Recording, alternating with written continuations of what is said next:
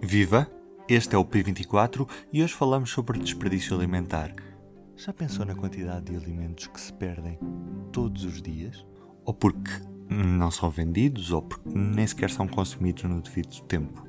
É dinheiro que se perde, é trabalho desperdiçado, são emissões poluentes que se produzem. Posto isto, hoje vou falar com o diretor do CASA, CASA, Centro de Apoio ao Sem-Abrigo, é uma, uma IPSS. Nuno Jardim, e já vamos perceber porquê. É de âmbito nacional, que está distribuída por 10 delegações em Portugal. Nós, numa primeira índole, que fazemos é trabalho de, de, de, primeira linha, de apoio a nível alimentar e de apoio de outros bens de primeira necessidade, tais como roupas ou produtos de higiene. Paralelamente a isso, temos, não em todos os locais ainda, mas temos já em alguns, equipas técnicas que fazem, obviamente, outro trabalho de, de apoio mais completo, de reinserção, também ajudamos famílias, temos um projeto paralelo que se chama o Casa Amiga para apoio a famílias carenciadas e, mais vulneráveis, em que aí basicamente fazemos o mesmo. A única diferença é muitas vezes não darmos comida quente, damos cabazes alimentares que, que depois as pessoas levam para casa e depois podem utilizar para confeccionar os seus, as suas alimentações. De vez em quando nós vemos nas redes sociais imagens com caixotes de lixo cheios de comida em condições e que acabam por não ser aproveitados pelos supermercados. Produtos biológicos, cogumelos, fruta, sumos, legumes, todas estas cenouras e podem não acreditar, mas 40 kg de pão. Todo o conteúdo desta mesa estava literalmente no lixo. Isto é assustador, é preocupante isto é completamente inadmissível. Porquê é que estes alimentos não estão a chegar a instituições como a casa? O que é que falta para, para que esta, esta comida chegue às associações? Eu aí vou fazer um, uma coisa ao contrário, porque as coisas não são, não, não, não são basicamente não são assim.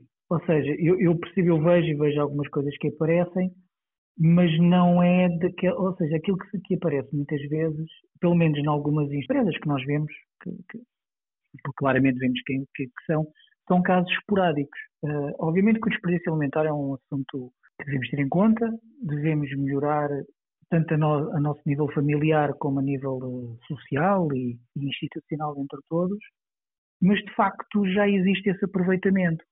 Uh, os casos que nós vemos muitas vezes acabam por ser esporádicos por uma qualquer razão, mas que rapidamente até são identificados. Ou seja, no fundo é quase um melhoramento do procedimento, porque no caso já, e falando muito concretamente do caso, sabendo eu que existem outras instituições que também o fazem, já trabalham já há largos anos com, com, com, com empresas, com as diversas empresas de, na área da distribuição alimentar, na recolha dos bens alimentares, uh, das quebras, ditas quebras alimentares.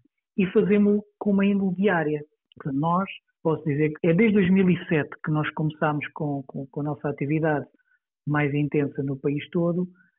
Começámos com restaurantes, começámos com pequenas mercearias, mas depois, por volta de 2012, 2013, começámos a falar com as grandes superfícies e começámos a trabalhar também essa parte. e desde essa altura tem sido em mais delegações, umas mais que outras, mas de uma forma geral e de uma diária, nós vamos recolher os desperdícios alimentares. Portanto, eu compreendo que às vezes aparece isso na, na televisão e, e, e, tanto quanto eu sei, portanto, e obviamente isso terão que ser as, as empresas, se calhar mais que trabalham na área alimentar, que poderão explicar algum procedimento interno, mas muitas vezes acaba por ser alguma falta de comunicação só no momento, ok? Ou porque a instituição em causa não, não conseguiu ir por alguma razão, porque às vezes pode acontecer, mas não é uma regra.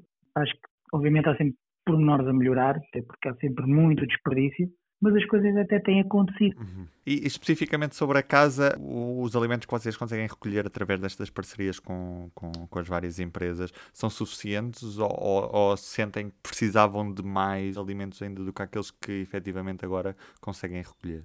É assim, não, acabam por, por nunca chegar e porquê? Nós, quando falamos dessas recolhas, estamos a falar de quebras alimentares, ou seja, produtos em fim de vida, a nível da sazonalidade, produtos que não foram vendidos e em vez de ir para o lixo são escoados para as instituições que os vão buscar no dia e distribuir, mas digamos que há sempre uma, uma, uma grande quantidade de alimentos no qual isso não acontece, nomeadamente porque têm validades muito, muito maiores, porque têm um escoamento muito superior e não, não tem havido uma necessidade nesse sentido, ou seja, falamos dos, dos produtos, digamos, não perecíveis, dos, dos do, do, do arroz, das massas, Portanto, isso é algo que nas quebras alimentares não, principalmente não vem, não vem incluído.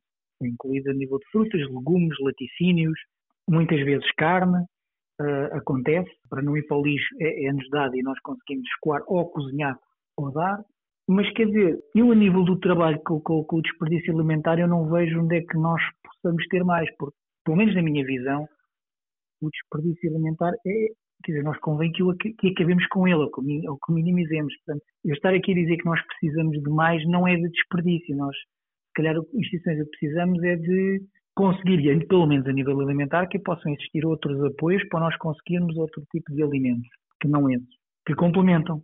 Ou seja, são os tais alimentos que muitas vezes nós, quando fazemos uma, uma campanha alimentar, como nós casa fizemos isto último fim de semana, uh, nas lojas do Pingo Doce, nós, pronto, aí conseguimos receber, depois através de, de, das doações e do bom coração da, da população portuguesa, que nos acaba por dar esses alimentos os quais nós complementamos.